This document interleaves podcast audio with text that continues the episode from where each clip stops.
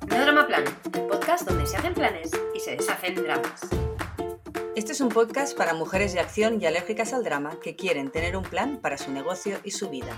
Si como nosotras sientes que estás hecha de materia con potencial y que puedes aportar mucho gracias a tus ganas, tu visión y tu talento, pero que la vida te lanza muchos retos y a veces te sientes sobrepasada, aquí nos vamos a hacer amigas.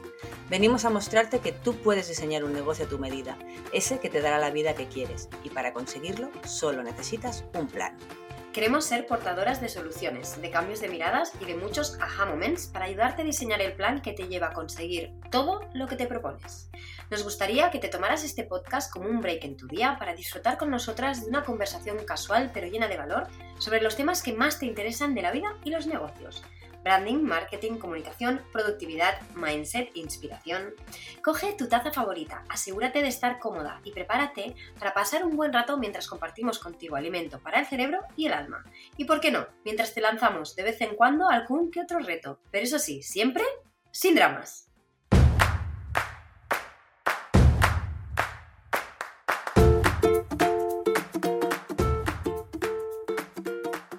Bienvenida a este nuevo episodio de No Drama Plan, un podcast para mujeres de acción y alérgicas al drama. Hoy vamos a hablar sobre qué es un plan de acción y por qué necesitas uno para hacer crecer tu negocio. A Irma y a mí nos encanta la acción y como te puedes imaginar no nos gusta nada el drama. Nos definimos siempre como mujeres de acción. ¿Por qué? Porque somos de las que mueve el cuco, de las que piensa que es mejor hecho que perfecto, de las que ejecutan y pasan a la acción sin darle muchas vueltas a todo, de las que mueven ficha y hacen apuestas y toman ciertos, pero ciertos riesgos. Pero no siempre fue así.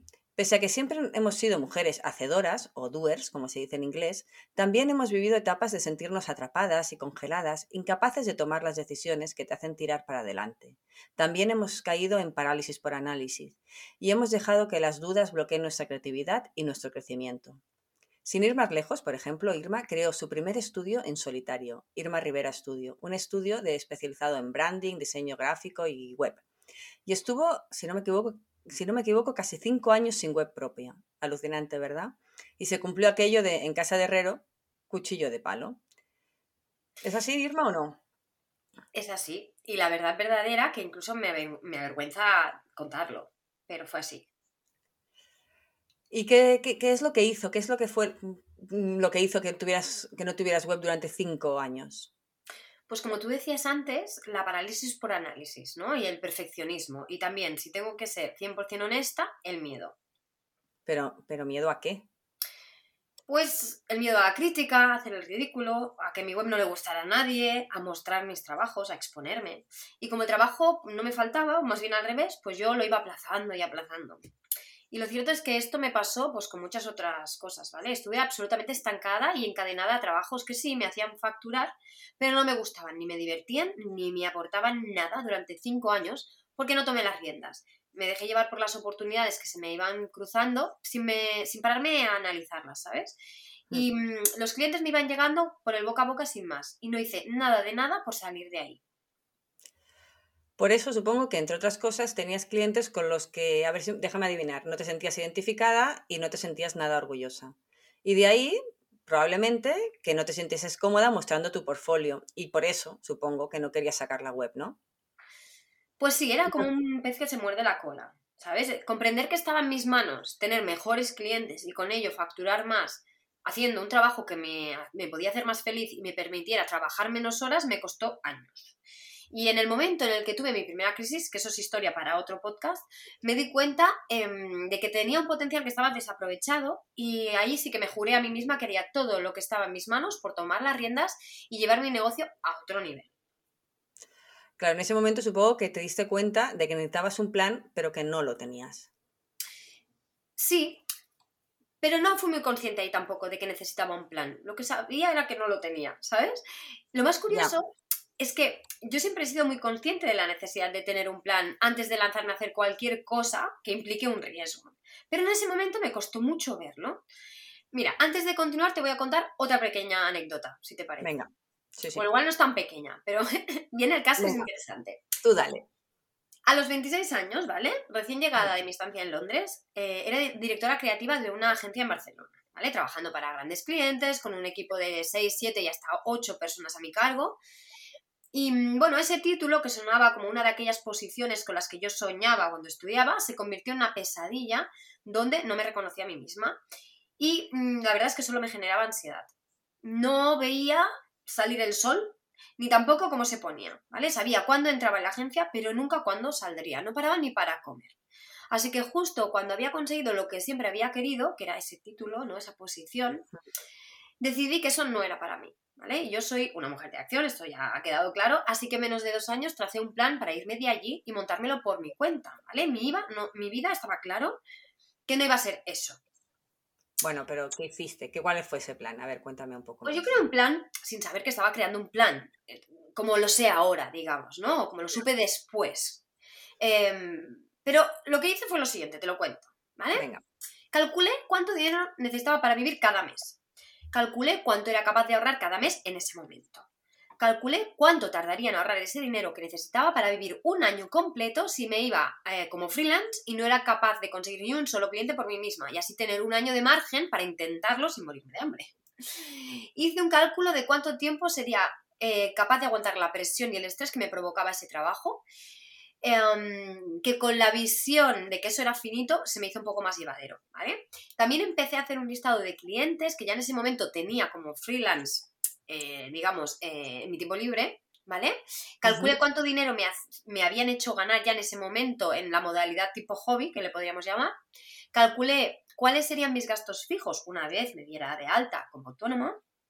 Y lo dejé todo bien plasmado en mi libreta de cosas importantes, que se llamaba así en ese momento, y monté un pequeño Excel pues para poder hacer un poco de seguimiento de mi plan, sobre todo el tema de los ahorros, el dinero y demás, ¿vale?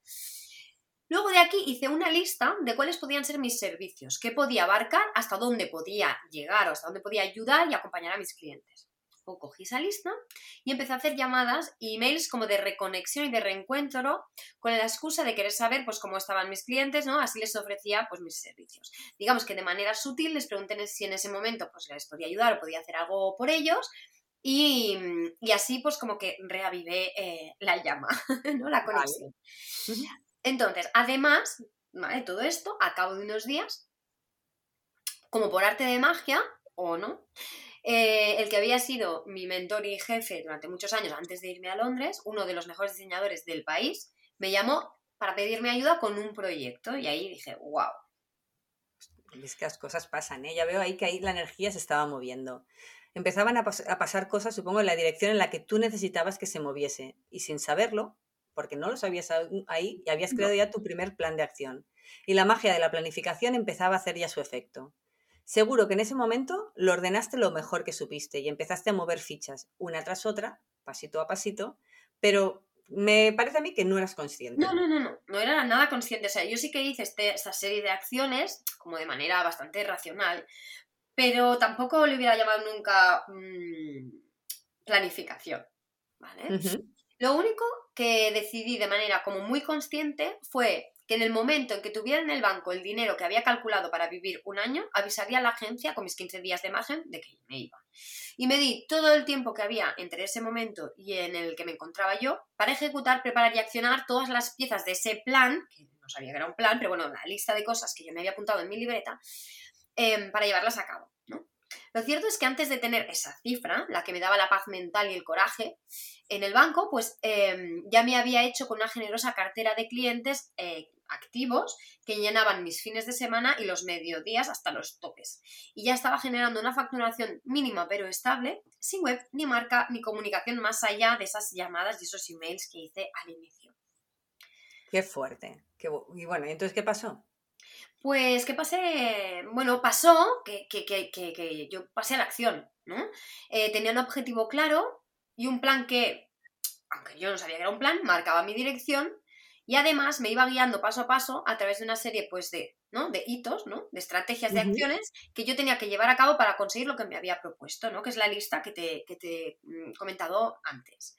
Yo lo que quería era alargarme de un lugar que no solo me generaba ansiedad, sino eh, donde no explotaba mis capacidades y que claramente no podía seguir siendo la manera en la que yo me ganaba y vivía mi vida.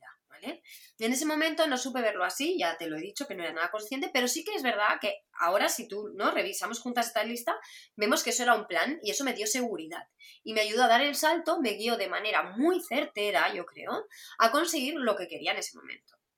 Sin embargo, más adelante, ¿no? Eh, cuando ya estaba instaurada y trabajando, eh, en ese punto que comentábamos antes, ¿no? Eh, estuve cinco años trabajando mucho esta maravillosa inspiración pues no me vino, ¿no? No, se me ocurrió que, mm, debía mm, tomar las riendas, ¿no? Y como no había que realizar ningún salto, ni sentía que corriera ningún riesgo por no tener una página web, ¿no? O por no tener pues, una marca más potente, pues, ni por no tener los clientes que siempre había soñado, Em, aquellos clientes que sí que me hacían eh, sentir orgulloso, pues no tracé este plan, no hice esta, esta jugada. Y no visualicé que era aquello que quería y por tanto me costó mucho pasar a la acción. Y ahí es cuando me quedé atrapada esos cinco años. ¿Y, mm, ¿Y qué recuerdo tienes de todo eso? ¿Piensas ahora que esta etapa, qué piensas ahora de esta etapa cuando miras hacia atrás tú? Pues pienso que me salió caro. Estoy convencida de que habría sido mucho más feliz y que me habría ahorrado muchos disgustos, muchas frustraciones y mucho sentimiento de impostora haber creado un plan de acción que me llevara con conciencia, ¿sabes? Como con determinación a crear un modelo de negocio más alineado con mi vida y con mis anhelos, con mis deseos, ¿no? Y un modelo de negocio que me hubiera hecho facturar más trabajando mucho menos. Es que yo en ese momento, por culpa de tener estos clientes, pues, comierders, que sí, que al final me hacían facturar, pero a base de muchas horas, pues eh, me desgasté mucho también. Es que es normal, porque eh, al final, eh, al final ahí no tenías un plan de acción y un plan de acción es necesario siempre para tener una guía de hacia dónde quieres, que te acompañe hacia dónde quieres llegar, ¿no? Pero es muy posible irme que, ahora las chicas que nos están escuchando se pregunten, pero exactamente cuando hablan de plan de acción, ¿qué es? ¿No? Es, posible que, que no tengan suficientemente clara la imagen de qué es un plan de acción. Mm, a ver, me atrevo a resumirlo así, tú si, si no me corriges. ¿eh? Es, un plan de acción al final no es otra cosa que una herramienta, para mi parecer, mágica, ¿vale? Para dejar tus dudas, tus miedos y tu falta de productividad atrás, ¿no? Es un sistema que tiene que ser paso a paso para guiarte a conseguir lo que realmente quieres, que te ayude a tomar las decisiones, que te, te ayude a llevarlas a cabo. Es, al final, una máquina para materializar tus sueños. ¿Estás de acuerdo? Sí, sí. Suena muy, quizá eh, naif, pero no lo es para nada. Y yo te digo que toda esa descripción está muy bien, pero lo más interesante es cómo funciona un plan de acción, ¿no? Entonces, un buen plan de acción para tu empresa, para tu proyecto, para tu marca, en realidad es pura estrategia, ¿vale? Y ahora que sí que sé lo que es un plan de acción y que lo tengo dominado, puedo decir que abarca tres áreas imprescindibles, ¿vale? En el mundo de los negocios estamos hablando, ¿sí? Eh, y estos serían la estrategia de marca, de negocio y de comunicación y marketing, ¿vale?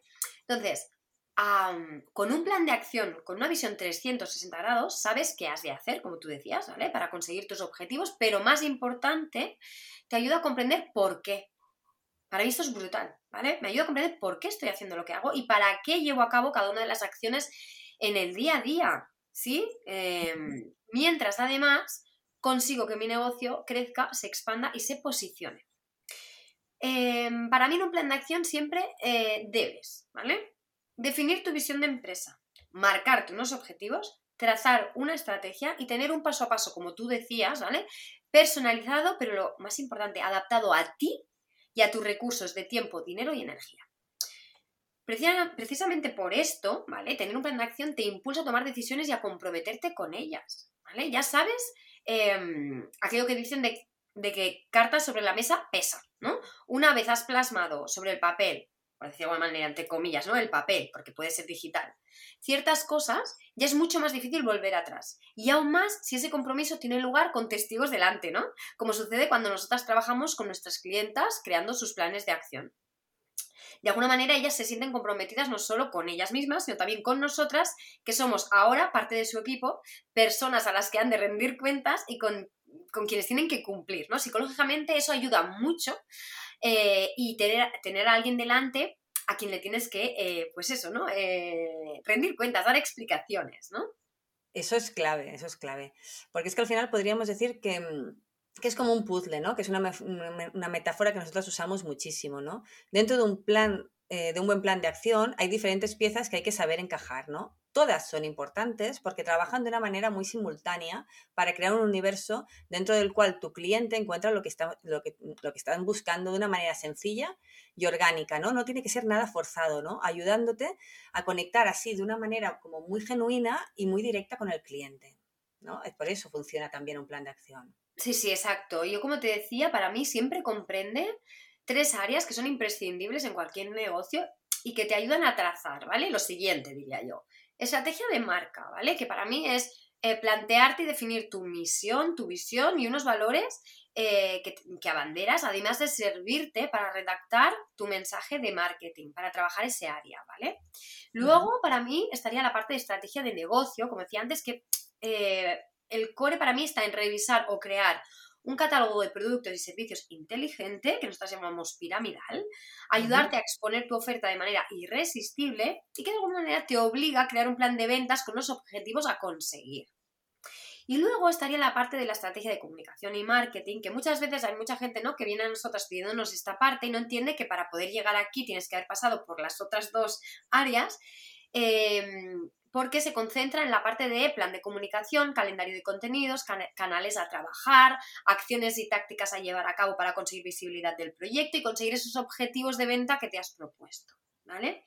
Para mí, siguiendo esta estructura, que abarca todo lo necesario para construir un negocio solo, sólido, em, puede haber además muchos tipos de planes de acción. Entonces, ¿por qué no explicas tú cuántos tipos de plan de acción puede haber? ¿O cuántos tipos de plan de acción hay? Bueno, lo voy a intentar, pero en realidad esta pregunta tiene trampa porque hmm. ya sabes que existen tantos tipos de proyectos como tantos tipos de planes de acción como proyectos hay en el mundo, ¿no? Cada uno de los planes de acción que creamos es único, no hemos repetido nunca un plan de acción, ¿no? Porque son personalizados y son al micro detalle de lo que necesita cada, cada, una, cada persona en cada momento, ¿eh? Pero bueno, para intentar hacer como un resumen, sí que podríamos catalogarlos según el objetivo principal que quieren conseguir. Por ejemplo, me pongo algunos ejemplos. Un plan de acción para creación y desarrollo del proyecto, un plan de acción para lanzamiento de marca, un plan de acción para lanzamiento de productos o servicios o infoproductos. Podemos hacer también planes de acción para creación de un embudo automático de venta. Estos son unos ejemplos de plan de acción más generales, pero también los podemos hacer más enfocados en acciones mucho más concretas. Por ejemplo, para que me entiendas, un plan de acción de branding, de creación de marca, un plan de acción para el diseño, maquetación y programación de una página web, un plan de acción para creación de un producto o servicio o infoproducto. ¿Sí? ¿Se entiende? Sí, sí, yo creo que la, la, mejor manera de entender cómo es un plan de acción, al menos cómo los creamos nosotras, es ver o explicar, ¿vale? Un plan de acción de un caso real, ¿vale? ¿Te parece que pongamos un ejemplo y que lo vayamos desgranando? Sí, venga. Si te parece, eh, también para que, para que las chicas no se pierdan, en las notas del podcast colgaremos en el blog un artículo y eh, dejaremos también imágenes de ejemplo, ¿vale? Porque yo creo que es algo visual que puede ayudar mucho, y mucho más que mil palabras que vamos a decir nosotras ahora aquí. Así eh, lo pueden ver por dentro, verán cómo lo entregamos, cómo lo organizamos, cómo es la herramienta que usamos, que en este caso es Trello, que además la pueden usar ellas porque es gratuita y, todo el mundo la puede usar porque es súper, súper, súper fácil. Venga, va, pues como no podemos compartir datos personales, ¿vale? A la clienta del ejemplo la vamos a llamar simplemente Marta. Venga. Venga, pues Marta, ¿vale? En este caso tenía una marca personal muy bien posicionada y un proyecto que pues ya monetizaba y le daba una vida alineada con sus valores. Pero ella se encontraba en un momento como de mucha ebullición interior no sé si recuerdas a Marta en ese momento, sintiendo la necesidad vital de poner en marcha y activar muchas cosas, muchas nuevas ideas que ahora mismo eh, estaban alineadas con su, esa evolución personal ¿no? que había ido teniendo con los años. Entonces, así llegó a nosotras con muchas ideas, muchos frentes abiertos y queriendo materializar muchas cosas en la menor brevedad posible, pero con mucho caos mental.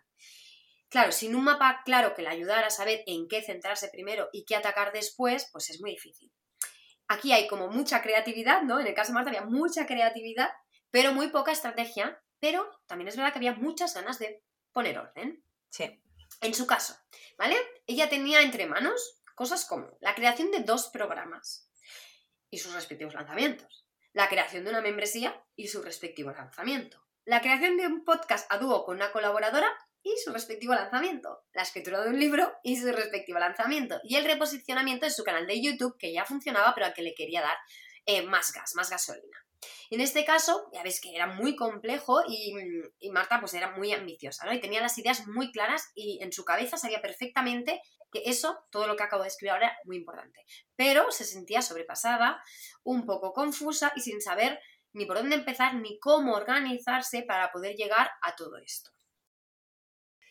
Eh, nosotros trabajamos eh, bajo tres prismas, que seguro que si nos sigues ya nos los has oído decir, ¿vale? Y que nos ayudan mucho para empezar a fraccionar el trabajo en tres bloques, ¿vale? Lo importante en plan de acción siempre es ir dividiendo, dinamitando el trabajo, ¿no? Haciéndolo cada vez más pequeño. Nosotros trabajamos con tres bloques que abarcan los 360 grados de lo que en nuestra experiencia debe comprender y tener en consideración un negocio que que quiere tener unas bases sólidas y están pensadas para creer, hay para crecer, para ser sostenible a largo plazo y poder desarrollar una comunicación que no solo sea consistente, sino que también sea coherente y fluida y que nos ayude a conectar y ser capaces de conseguir nuestros objetivos de venta, que al final es lo que buscamos en todos los negocios. ¿no? ¿Cuáles son estos tres bloques? Pues estos, estos bloques los llamamos marcos en, realmente y son el marco emocional, el marco racional y el marco estratégico. Vamos a entrar en cada uno, os vamos a explicar un poquito en qué son cada uno de estos bloques, ¿vale? Para que los entendáis mejor. Lo que hacemos primero en el marco mm. emocional, ¿vale? Em, es lo que buscamos es comprender y analizar y poner en orden todas las ideas, ¿vale? Cribar y decidir qué es lo que se queda y qué es lo que no, ¿vale? O lo que se pospone, ¿no? No, no todo lo que no va en ese momento se tiene que eliminar, se puede posponer. Organizar esas ideas por prioridades y a nivel de urgencia, porque no todo se puede hacer en el mismo momento, ¿no? También teniendo en cuenta eh, pues la importancia que tiene dentro del proyecto, es decir, su importancia en, el cuadro completo, en la imagen completa de lo que vas a crear, ¿no? También tenemos que revisar o crear la estrategia de marca, su branding y su discurso propio. Esto es muy importante y muchas veces nos lo saltamos, ¿verdad, Irma? Sí revisar la misión, la visión de la empresa, la marca, definir unos valores claros con los que se pueda identificar el perfil de nuestro cliente, ¿vale? El perfil que nos está buscando. También tenemos que definir o revisar el perfil del cliente ideal y asegurarnos que aquello que vamos a crear, que vamos a implementar, está totalmente alineado con él, ¿vale? Es lo que realmente necesita crear o revisar el mensaje de marketing, otra cosa que también nos olvidamos muy a menudo y es clave, ¿vale? Y está asociado a los objetivos siempre que tenemos para ese plan de acción, ¿vale? Una vez hemos hecho todo esto, que sería el marco más emocional, pasamos a trabajar el marco racional, que es el core del negocio, ¿no? Al que le tenemos que dar el espacio para la reflexión.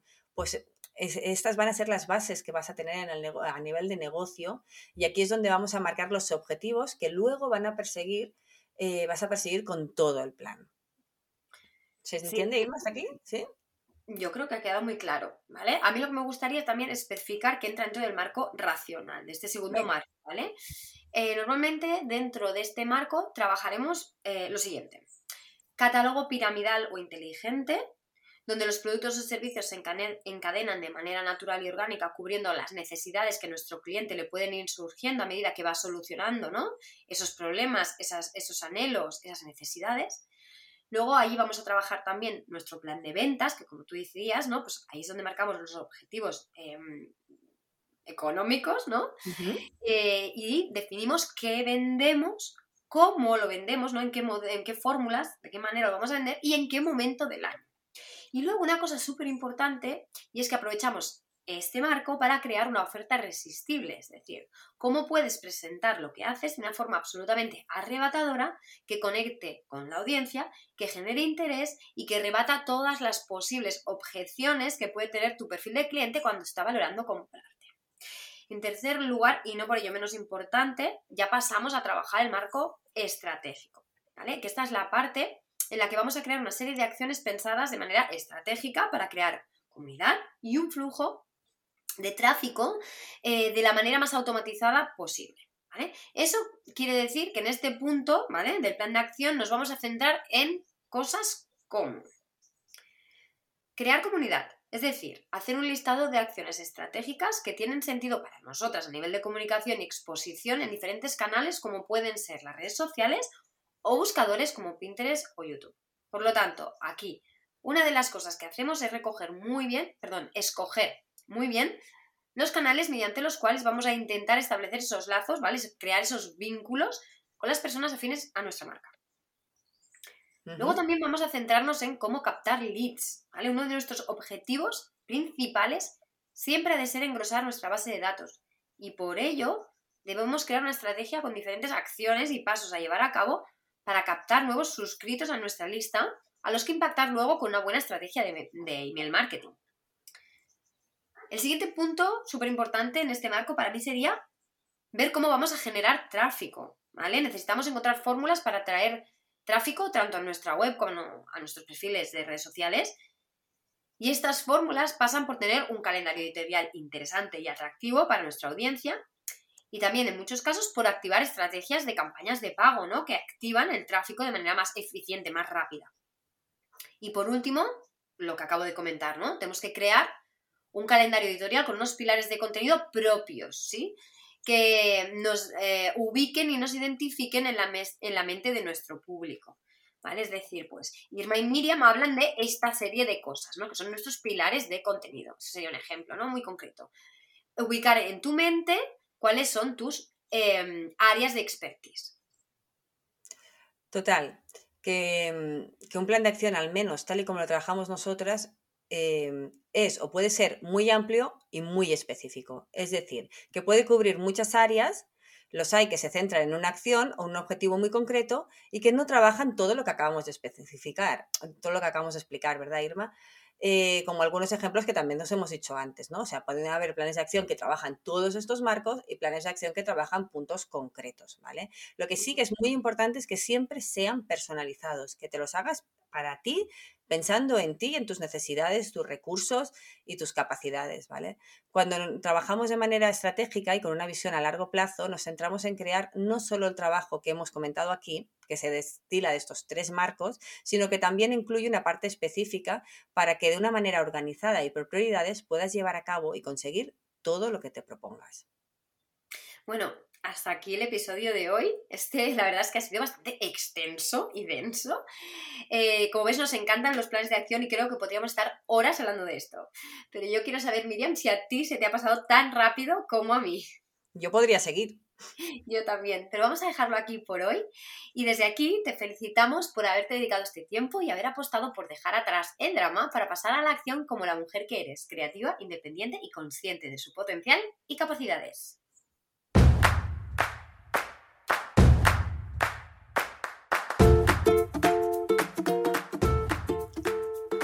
Sí, sí, lo sé. Crear una comunicación estratégica no es fácil. Y es aún más difícil conseguir tener una visión anual, encajar todas las piezas de los diferentes canales que tienes abiertos, tu blog, tus redes sociales. La mayoría de las veces saber qué publicar para que cause un impacto real en las ventas se nos hace muy complicado y tenemos muchos bloqueos ante la página en blanco. Eso pasa cuando no tienes un plan. Por eso hemos creado nuestro Plan de Comunicación Anual, un recurso gratuito que te puedes descargar ahora mismo desde las notas de este episodio y que te va guiando paso a paso para que puedas encajar todas las piezas de tu plan de comunicación anual. Dentro encontrarás la checklist definitiva que necesitas con estructuras que funcionan y fórmulas rápidas para tener un plan estratégico de manera fácil y efectiva. Conseguirás tener una visión global de todo lo que implica tener una comunicación eficiente y estratégica y entenderás qué tienes que comunicar, cómo y cuándo. Venga, pásate por las notas del episodio y descárgatelo ya.